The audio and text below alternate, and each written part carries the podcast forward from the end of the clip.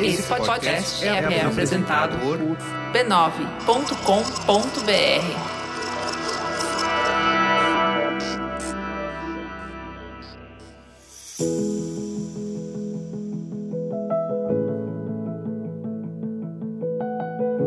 Mamileiros e mamiletes, eu sou a Juva Lauer. Eu sou a Cris Bartz. Sejam bem-vindos a Tempos Modernos, uma minissérie do Mamilos com apoio de Tamarine. O ano está quase acabando e a gente já começa a avaliar tudo o que fizemos e o que não fizemos. E aí a gente passa a se perguntar: quais serão os projetos do próximo ano? Quais serão as metas, sonhos e desejos? É isso aí, né, Ju? Cara, é, e a gente sabe que uma das maiores preocupações é o trabalho, porque ele ocupa a maior parte do nosso tempo e é a fonte de renda que media muito das nossas escolhas e possibilidades. Pois é, por isso que nessa minissérie a gente vai conversar com formadoras de opinião para falar sobre quatro temas que temos certeza que estarão presentes em muitas resoluções de ano novo: entrevista de emprego, como pedir aumento, os desafios da rotina do home office e, por fim, sobre quiet quitting a demissão silenciosa. Vamos juntos!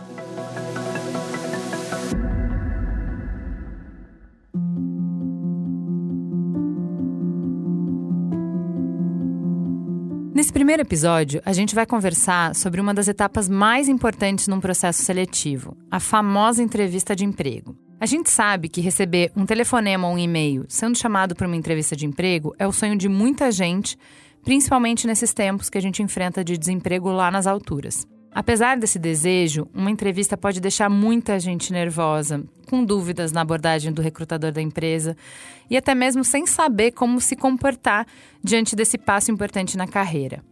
Tem muita gente que fica na noite anterior, em claro, pesquisando sobre empresa, sobre a vaga, pensando na roupa, pensando na melhor forma de se apresentar. Então é sim um processo complicado e delicado para todo mundo, mas um estudo revelou que para as mulheres é ainda pior. Elas têm entrevistas de emprego mais difíceis que os homens e são interrompidas mais vezes do que seus competidores do sexo masculino. Então vamos lá, vamos mergulhar nessa polêmica, bora falar sobre o que fazer em entrevistas de emprego.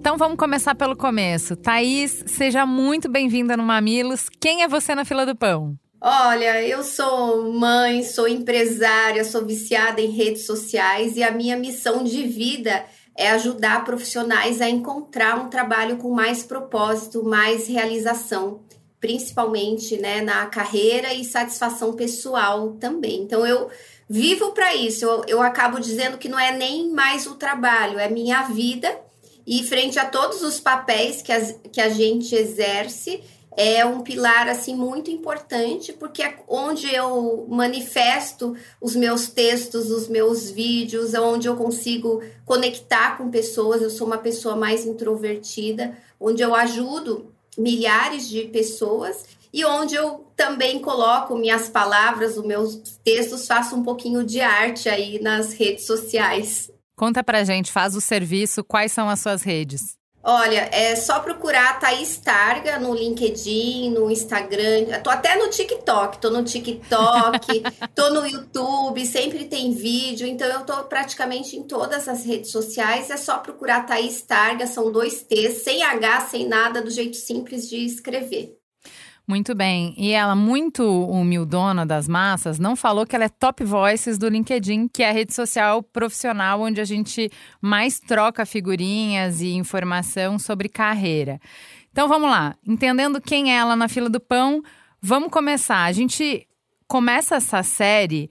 É, falando sobre entrevista de emprego, porque a gente sabe que no final do ano tá mu muita gente na sua listinha de desejos de ano novo está ou procurar um emprego porque está desempregada, ou mudar de emprego. E muita gente vai além ainda e quer fazer uma transição de carreira, quer fazer uma outra coisa da vida. Então, vamos começar pelo começo. Entrevista de emprego já não é fácil, já não é simples. Muita gente passa a noite em claro, muita gente vai lá e faz uma pesquisa profunda sobre a empresa, sobre a vaga, fica pensando em qual é a melhor roupa. É, ainda mais quando a gente está com esse cenário de desemprego, cada encontro parece que é a chance da vida, né? É, a gente sente muito uma necessidade de parecer calmo, equilibrado, é, confiante. Por mais que seja complicado para todo mundo, pesquisas revelam que para as mulheres é ainda pior. Elas, as mulheres têm entrevistas de emprego mais difíceis que os homens porque elas são interrompidas mais vezes, porque elas passam por uma série de vieses inconscientes de entrevistadores homens. Enfim, eu queria que você falasse um pouco sobre quais são essas diferenças que as mulheres encontram, que barreiras existem quando elas estão fazendo uma entrevista de emprego. Então, Ju, já começa na aplicação para vaga.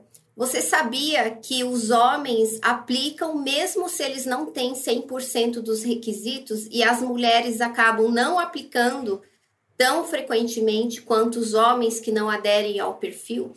Então, veja, se você tem uma vaga de emprego, você está lá navegando no LinkedIn, tem uma vaga e um homem está olhando essa vaga e ele fala: ah, Eu não tenho inglês fluente, mas eu vou aplicar, mesmo assim. A mulher já tem um comportamento diferente. Ou ela preenche os requisitos e se aplica, ou ela fala: ah, não, não é para mim, eu não tenho aí os requisitos, então eu não vou me aplicar. Visto isso, quem teve os requisitos ou não, mas passou pelo filtro dos processos seletivos, vai para a entrevista. Então a mulher, ela já começa, primeiro, ela se preocupa muito mais excessivamente com a apresentação pessoal na entrevista de emprego. Então, assim, será que eu prendo o cabelo? É, tamanho de brinco? Será que eu, eu posso repetir roupa quando são várias entrevistas? Eu ponho uma camiseta, posso ir de camiseta, posso. Aqui moro em Salvador, mas eu vi lá na internet que não pode ir com regata na entrevista de emprego. Será que eu tenho que colocar uma camisa? O que, que eu coloco nos pés? Ah, é visita na fábrica, na fábrica, então não posso ir de sandália. Então você veja o quão complexo para o universo feminino é participar de uma entrevista de emprego. Então tem muita mulher que sai, compra roupa, faz investimento porque ela quer passar uma imagem profissional e muitas vezes ela acaba ficando em dúvida e isso acaba até trabalhando, impactando a autoestima dela. Porque de repente, se você tem um estilo de, de se vestir, você pode falar, ah, eu vou ser muito feminina. Ou não uhum. quero passar essa imagem. Uhum. Ah, mas também eu não quero ir para entrevista de terninho como se eu fosse masculina. Então aí já começa uma série de inquietações e de dúvidas. Deixa eu só fazer um, uma parte. A gente tem um programa do Mamilos excelente sobre é, se existe roupa para liderar.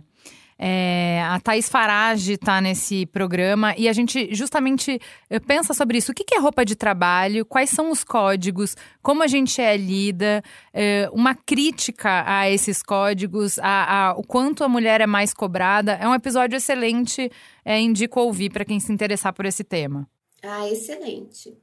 E daí, chegando na entrevista, a mulher ela já vai preparada para uma série de questionamentos. Então, por exemplo, questões como tipo, ah, é, você tem filhos? Não, não tenho filhos. Ah, você pretende ter. Ah, mas quando que você pretende ter os filhos? Ou quando essa pergunta não é realizada, a, o recrutador ele está pensando nisso. Ele está pensando às vezes numa mulher que é recém-casada, uma mulher mais jovem, dizendo assim é uma bomba relógio que daqui a pouco vai engravidar. Entende? Às vezes ele não vai falar abertamente sobre isso na entrevista, principalmente em empresas maiores e empresas já com políticas estruturadas, né, principalmente de compliance, de, de, de marca empregadora, ela não vai falar diretamente. E a mulher, ou seja, ela vai ser julgada, um, é, pode ser um viés consciente ou, né, ou pode ser inconsciente também, e nem sempre ela vai ter aquele tempo ou nem sempre ela vai ter a oportunidade de se defender dos julgamentos que ficam no pensamento do recrutador. Então, eu quando a gente, eu faço treinamento de treinar pessoas para irem para entrevista de emprego. Então, quando é mulher, a gente até treina o que, que ela vai dizer caso ninguém pergunte, entende?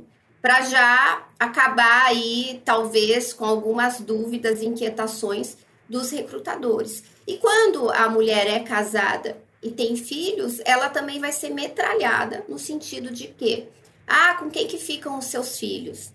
Ah, mas como que você faz?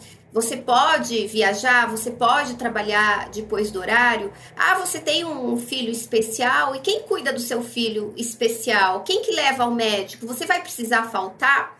E o engraçado é que tudo bem, a empresa tem o direito até de questionar e falar sobre a jornada de trabalho, principalmente quando vai extrapolar o horário comercial. Eu acho que é muito viável, tem que se ter essa conversa. Mas a minha, o meu grande ponto de questionamento é por que, que para os homens não se é questionado? Porque um homem vai fazer uma entrevista e ninguém fica perguntando: a escola do seu filho é perto da sua casa? Você que leva. E quando precisar viajar, e quando fica doente, ah, você tem rede de apoio, ah, e como é que a sua companheira, ela te ajuda, ela não te ajuda? Então, são esses tipos de questionamentos que só a mulher ouve no momento da entrevista.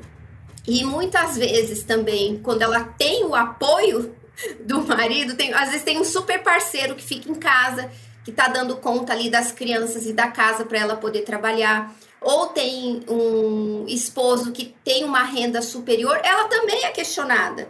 Eu tive uma cliente, e essa situação eu já postei, já falei muito nas redes sociais, que ela estava reduzindo o salário dela. Então, era, digamos, ela ganhava 20 mil, estava reduzindo para 10 mil.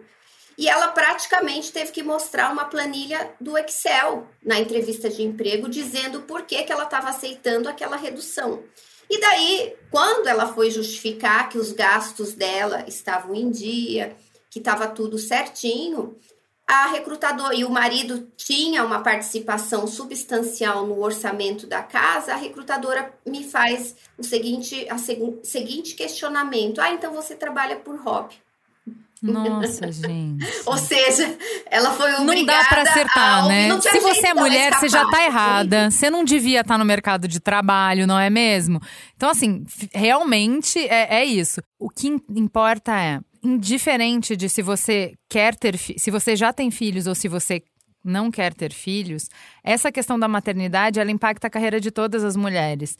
Pelo que a Thais acabou de explicar, que é numa entrevista de emprego, mesmo que você fale que você não quer ter filhos, na você não tem controle sobre as projeções que o entrevistador faz.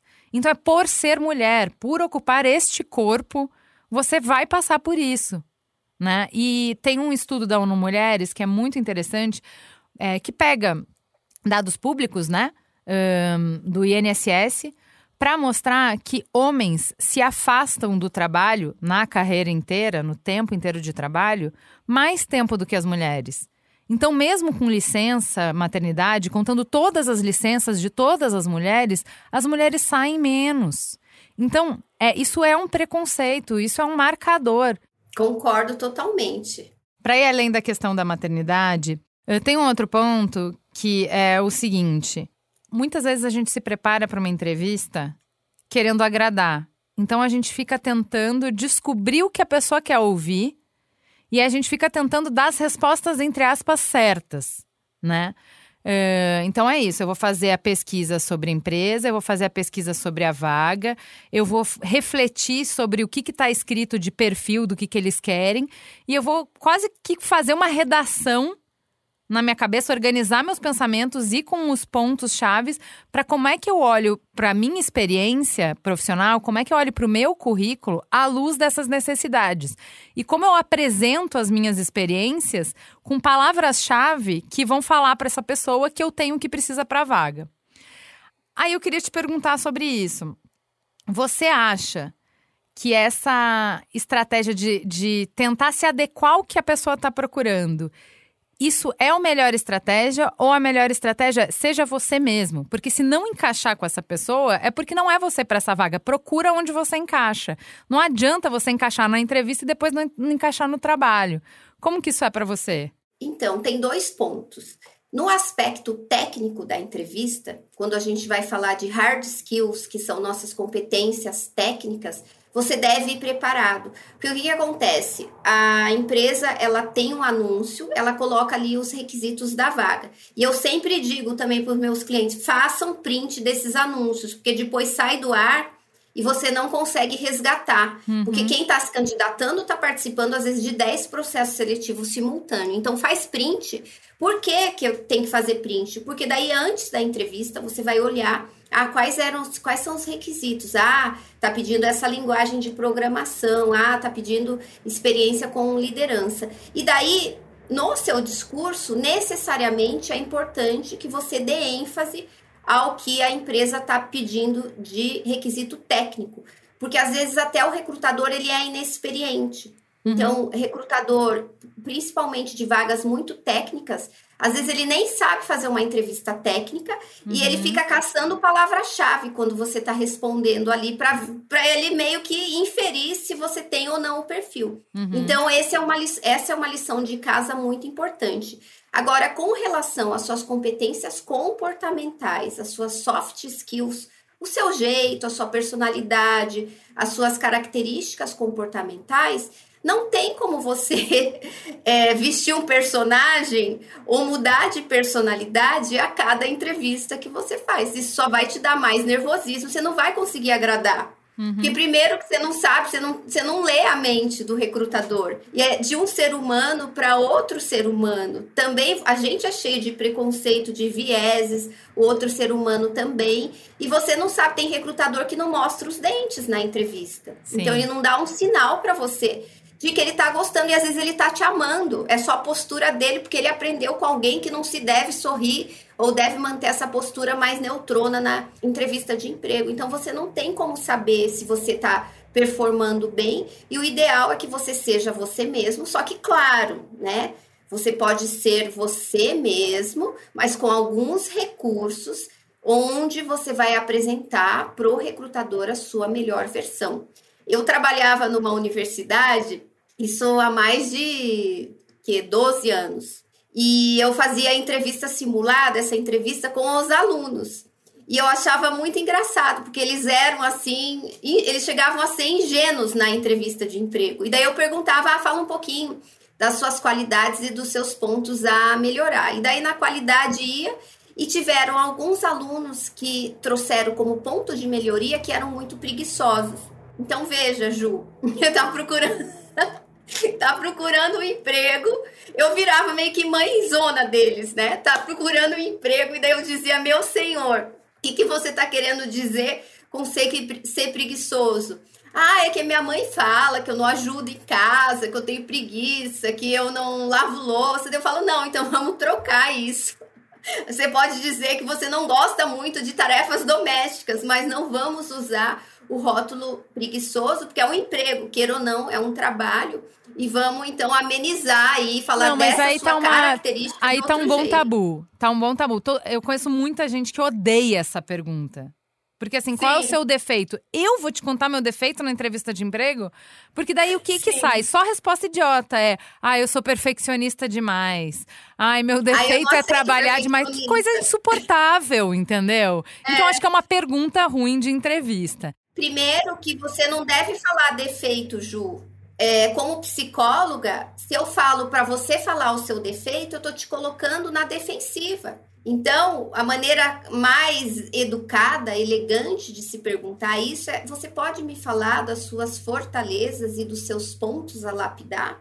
Você dá, deu uma amenizada na pergunta.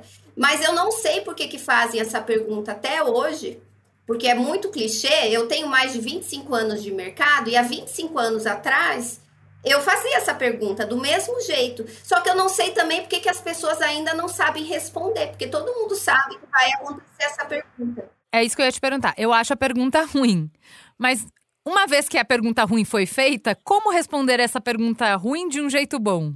Geralmente você traz pontos que não impactam naquela vaga. Então, por exemplo, é uma vaga de gerente financeiro.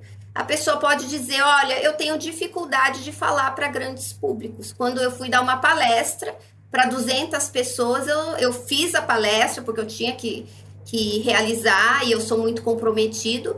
Mas eu confesso para você que eu dei uma gaguejada, foi difícil para mim e é um ponto que eu preciso evoluir na carreira. Então você vai trazer pontos que não interferem ali na vaga em questão. Por exemplo, é um gerente, você não vai falar que um ponto seu a melhorar é sua capacidade de liderança. A posição já está pedindo liderança. Por mais que você não se ache um gerente excepcional, que a sua liderança ali não, não é a maior das suas fortalezas, você não vai trazer isso como um ponto a desenvolver no momento da entrevista. Você pode falar, eu, o que eu sempre falo para os meus clientes, é, você pode dizer que você é ansioso. Quem que não é ansioso, né, na contemporaneidade? Então, ah, eu sou um pouco ansiosa, eu tenho dificuldade, inclusive, quando o trabalho não depende de mim. Eu, às vezes, sou um pouco desconfiada, assim, com a equipe e eu acabo é, ficando ansiosa quando depende de prazo de outras pessoas, porque eu gosto de entregar tudo ali antes do prazo. Você observou, Ju? Nas minhas duas respostas, eu trouxe aspectos positivos, uhum. entende? No meio dos pontos a desenvolver. Então, eu acabei de dizer que eu sou ansiosa, mas que eu sou comprometida. Perfeito. Entende? Agora eu vou mais um pouquinho. Posso ir um pouco mais fundo? Vai, Já que a lá. gente está falando muito com mulheres, homens, eu sei, depois vocês vão vir falar comigo que eu sei. Toda vez é a mesma coisa. Pode vir, pode vir. Porque os homens tam, tem muito homem que também se identifica com isso, né? A gente fica falando de recorte de gênero, mas não quer dizer que homens não sofram da mesma coisa. A gente tem muito a síndrome da impostora. Então, a gente olhar para quando eu olho a trajetória das minhas amigas, eu consigo dizer direitinho o que, que elas são. Eu descrevo as habilidades delas com muita facilidade. Eu dou valor e eu conto eh, de uma forma interessante as conquistas delas. E quando eu olho para mim, ou eu vou me diminuir, ou eu vou menosprezar o que eu conquistei, eu vou é, é, dar contexto que diminui o valor das coisas que eu fiz. É, como que a gente pode driblar essa síndrome da impostora para conseguir fazer essa tarefa que você propôs de olhar para as nossas qualidades e contextualizar na nossa história? Perfeito. Primeiro, você tem que ter a orientação de que o recrutador está lá fazendo o trabalho dele. E o trabalho dele é te aprovar. Então ele está lá para olhar muito mais os seus aspectos positivos. Ele te aprovando, a vaga vai para frente, ele parte para outra e ele conclui mais rápido o trabalho dele. Segundo, você na entrevista também está lá para fazer um trabalho. E qual que é o seu papel? Mostrar o quão incrível você é no momento da entrevista de emprego. Então, tem meia hora, você pode até perguntar quando começa a entrevista. Quanto tempo temos para essa conversa? Isso é muito importante. Porque às vezes a gente tem o nosso discurso pocket e a gente tem o nosso discurso completão. Então você vai lançar mão de um dos discursos e vai saber até que ponto você pode ser minucioso ou objetivo nas respostas. E quando a gente faz essa pergunta dos pontos, tem muita gente que começa pelo negativo. Uhum. E a pessoa, o que, que ela vai fazer? Ela começa a jogar luz no negativo. Uhum. Então, ao invés dela trazer os aspectos positivos, ela começa pelo negativo e traz, às vezes, três pontos negativos e dois positivos, uhum. tá? Então, claro, a gente, a gente tem que ser honesto, sincero na entrevista, mas a gente também não pode praticar ingenuidade, como nesse caso, nesses meninos, quando eu trabalhava na universidade, que me trouxeram, né, com muita ingenuidade, que uma das características é que era um pouco preguiçoso. Uhum. Tá? É importante que você enfatize, sim, os seus aspectos positivos. Está cheio de instrumento na internet mesmo. Se você não sabe, você pode perguntar para os seus colegas, para os seus amigos, pedir feedback pelo próprio WhatsApp. Você pede, estou fazendo um processo aqui, gostaria de receber. Pode citar três pontos positivos que você observa em mim. E, e, você pode levar isso, você pode fazer vários assessment gratuito aí na internet para você ter essa clareza de quem você é. E o que, que acontece? Nós, o brasileiro, ele tem dificuldade em, em se elogiar, em uhum. falar de si. Sim. E tem muita gente que fala, ah, Thaís, mas isso é marketing pessoal. Marketing isso. pessoal eu não faço. E eu digo. A gente tem muita vergonha, tem né? Que mudar isso, eu fico doida.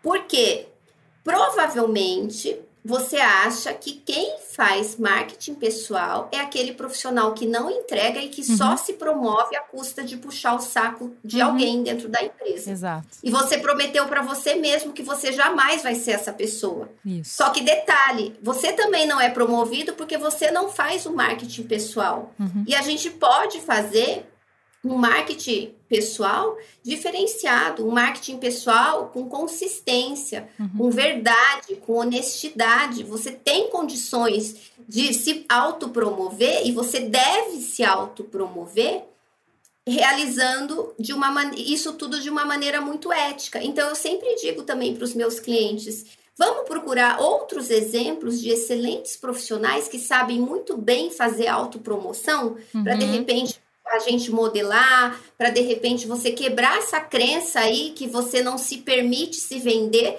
porque uhum. quando você se vende, a impressão é de que você agora tá parecido com o João da empresa X que não entregava e se promoveu uhum. só porque puxava o saco de todo mundo. Então, um eu gosto muito disso que você está falando, porque honestamente, você falar, olha, olhe para suas características do que você tem de melhor e, e, supere a síndrome da impostora é igual dizer não fique nervoso. Não adianta, né? A pessoa não consegue. Então tem que dar é, dicas práticas. Só que aí, quando a gente vai falar de qualidade, realmente é uma questão que você tem que ter uma autoconsciência, né? Uma autoimagem calibrada. E isso é um desafio para várias mulheres, eu entendo que também é um desafio para vários homens. É, Aí eu acho que essa dica que você deu é muito valiosa. Quando eu fiz uma vez, um tempo já na é, coach, eu fiz esse exercício de perguntar para algumas pessoas no meu trabalho é, sobre as três principais características que eles viam em mim, profissional, e foi um exercício muito interessante, Thaís, porque é isso, eu perguntei para chefe, perguntei para subordinado, perguntei para par, perguntei para cliente, perguntei para quem gostava do meu trabalho e para quem tinha treta comigo. E foi muito Sim. legal. Eu acho que é, é, isso ajuda muito para quem tem dificuldade. Uh, quando você escuta de vários lugares, você tem confiança para dizer: não, eu vou me apropriar disso.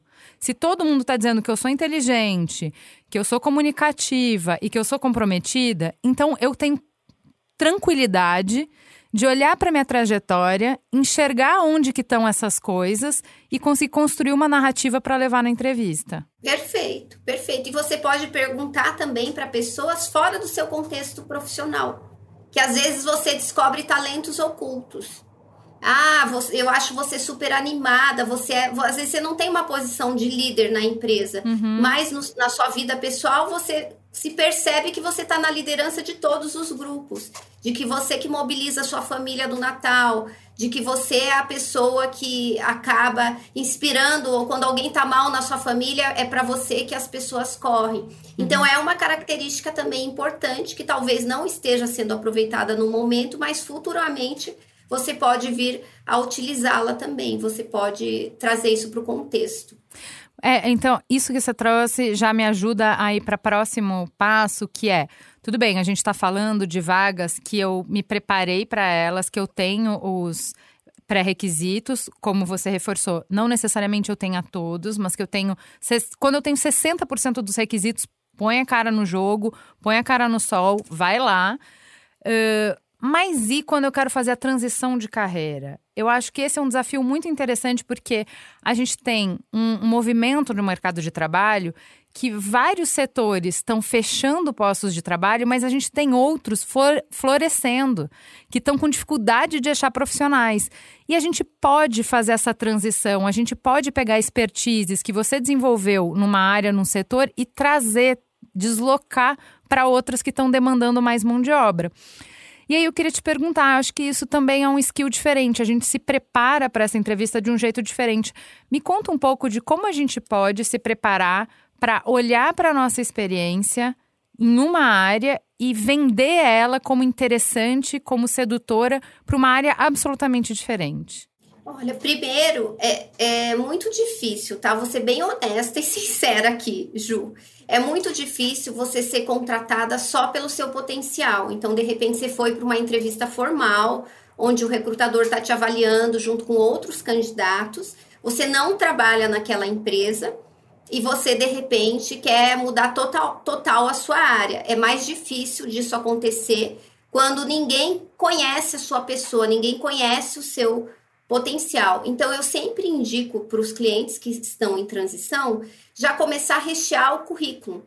Então, você pode fazer um voluntariado, por exemplo, tá? Então, você quer atuar, eu quero fazer migração para a área financeira. Tá cheio de ONG, de instituição aí que precisa de um trabalho na área financeira. Se eu olhar aqui na minha família, quem tem negócio talvez precise de uma consultoria. Eu posso trabalhar pro bono para essas pessoas, para essas instituições e colocar no meu currículo e ter material para falar na entrevista. Você pode também trabalhar como freelancer, trabalhar através da internet. Então, é importante que você mostre, por mínima que seja, alguma experiência de algum trabalho que você trouxe com relação à sua nova área, ou que você está estudando também, que você é apaixonada por essa área de atuação. E a, e a ênfase, se, se o recrutador pergunta a experiência que você tem, você nunca vai, ele nunca deve ouvir da sua boca, ah, eu não tenho, é, eu não tenho essa experiência.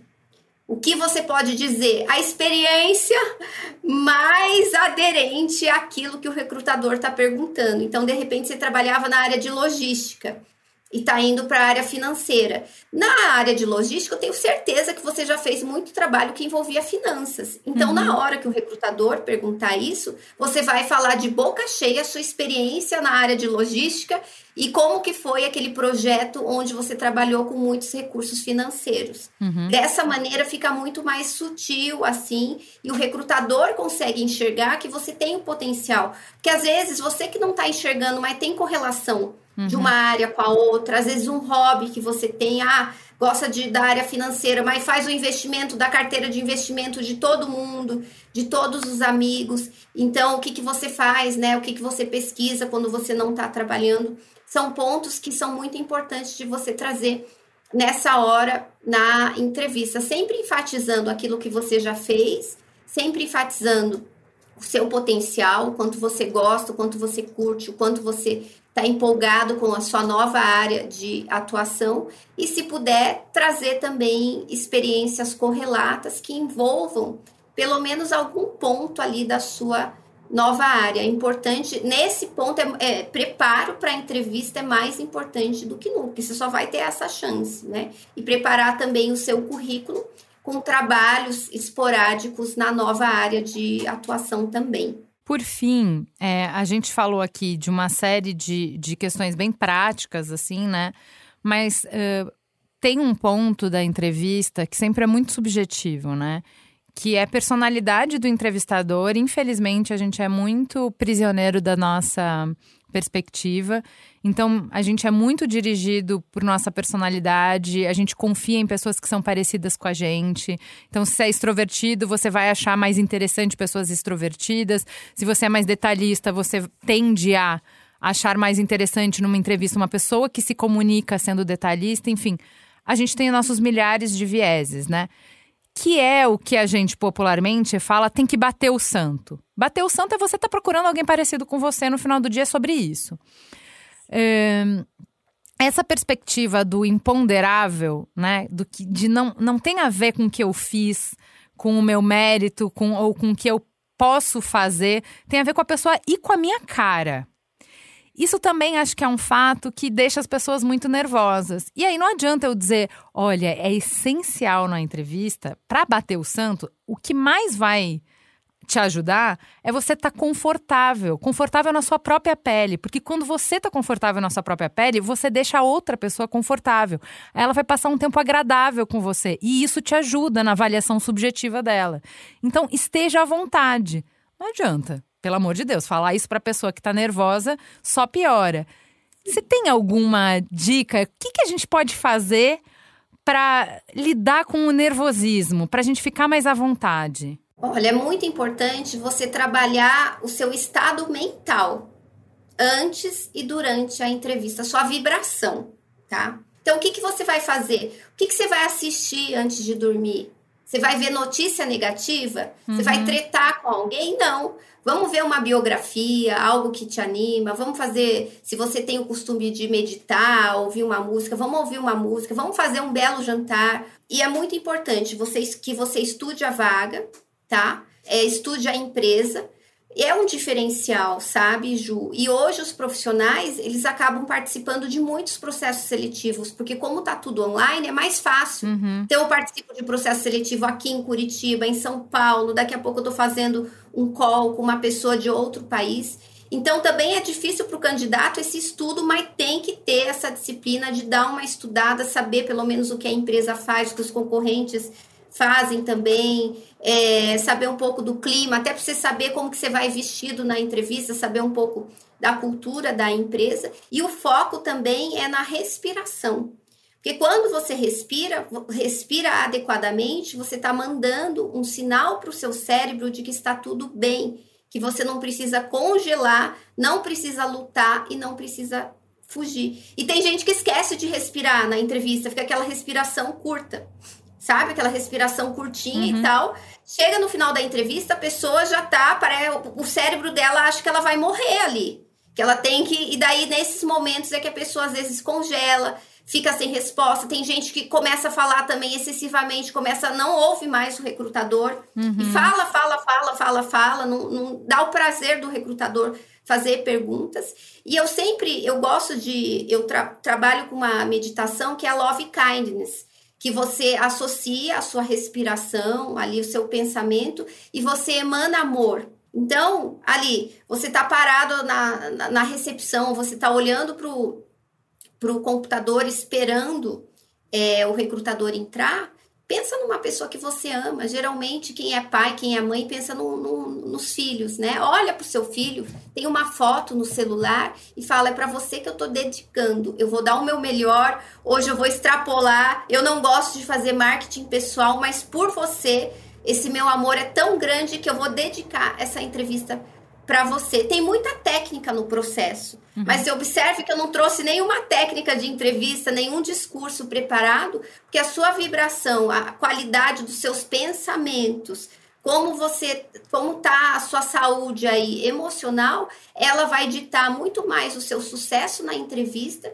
que de repente que o seu vasto currículo, que a sua experiência.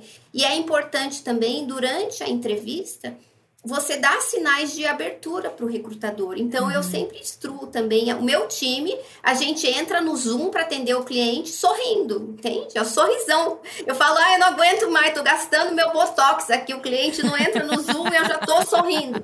Então, é importante também você mostrar que você é uma pessoa simpática, sorrir durante a entrevista. Às vezes o recrutador não vai mostrar os dentes para você, ele não vai ser essa pessoa simpática, mas por você, você sorri mesmo assim, entendeu? Uhum. Sorri uhum. mesmo assim. Às vezes o recrutador não liga nem a câmera, mas faz o exercício, fala: ah, hoje eu vou brilhar. Dane-se o recrutador se ele tá gostando de mim, mas eu vou dar o meu 100% aqui. Eu vou sorrir porque eu gosto de falar com pessoas agradáveis. E muito importante você mostrar energia na hora da entrevista de emprego. Eu falo todos os dias com recrutadores. Uhum. E a maior queixa deles é, Thaís, os profissionais, eu, eu entrevisto pessoas sem energia. Uhum. Que a pessoa quase deita na cadeira, uhum. ou que a uhum. pessoa às vezes vai fazer entrevista, parece que acabou de acordar e não penteou o cabelo ainda, uhum. que tá ali bocejando no momento da entrevista, ou que só olha para baixo, provavelmente porque a pessoa fala olhando para o próprio currículo.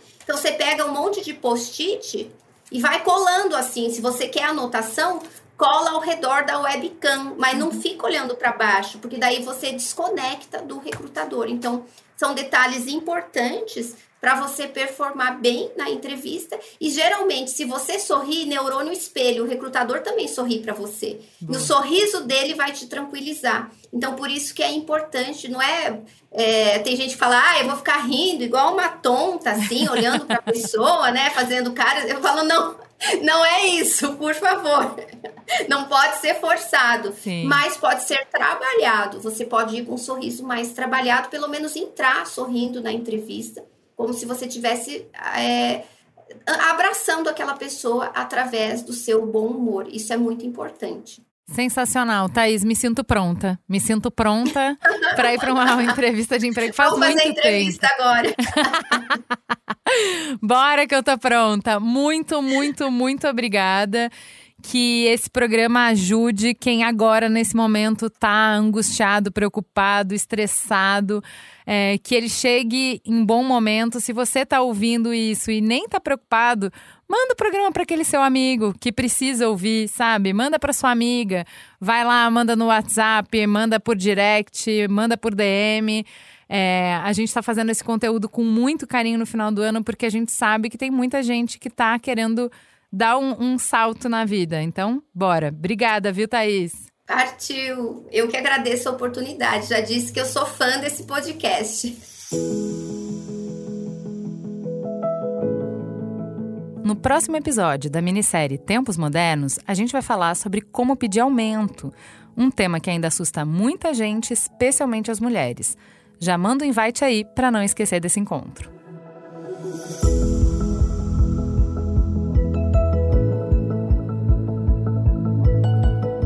Eu tava arrumando minhas gavetas hoje e eu achei a lista de objetivos de 2022. Agora que tá chegando o fim do ano, vai dando aquele nervoso, um embrulho na barriga só de olhar pro tanto que eu tinha me comprometido. Nem fala. A gente faz tantos planos e no final a gente sai correndo tentando fazer tudo que não deu tempo no ano inteiro em um mês. Amiga, essa autocobrança e nervosismo, ela mexe tanto com o nosso corpo que isso acaba interferindo em outros aspectos, inclusive no meu intestino, você acredita? Eu acredito até porque o meu já não funciona normalmente, né, minha querida? Então imagina nessa pressão quando a gente tá apertada de costura, fazendo mil coisas, a gente come pior, dorme pior, bebe menos água, aí a situação piora bastante, né? E assim, tem que ficar muito atenta a essa saúde intestinal, porque não é uma questão de desconforto. Como diz o ditado, o intestino é o nosso segundo cérebro. Mas o que, que você faz de fato, assim, para lidar com essas dificuldades? Oh, o ideal, o ideal não que a gente consiga fazer, né, muito bem, é sempre fazer exercício, isso tem um impacto muito grande. É, a comida com fibra faz muita diferença e água, né? Eu procuro tomar um litro de água em jejum quando eu acordo. Isso ajuda, minha mãe fala, pressão positiva. gente, isso para mim funciona. Mas quando o bicho pega, que a gente sabe que a gente não tá conseguindo fazer tudo isso, é bom ter aliados. E aí tem o tamarine e fibras para facilitar uh, esse complemento na alimentação quando não tá lá aquelas maravilhas. Tem o tamarine fitoterápico em cápsulas e geleia para quando a gente assim realmente está numa situação, né, que precisa de um alívio rápido. Agora, preste atenção, a dica de milhões, tá? Isso eu descobri agora esse ano e tá fazendo muita diferença na minha vida. Para manter a flora intestinal equilibrada, não dá para agir só no problema. E aí, Tamarine tem o Probium, não sei se você conhece. É um produto de consumo contínuo para equilibrar a flora. Então é prevenção, muito melhor do que agir quando a gente já está com problema, é evitar o problema, não é mesmo? Mas, enfim, não sou médica, né? Então, assim, em caso de dúvidas, procure a orientação de um profissional de saúde. Boa, Ju. Você me fez lembrar de quando Tamarine me salvou no finalzinho da gravidez, menina. Foi um alívio. É isso aí, você pode ter se aliado com você também. Para mais informações, acesse tamarine.com.br.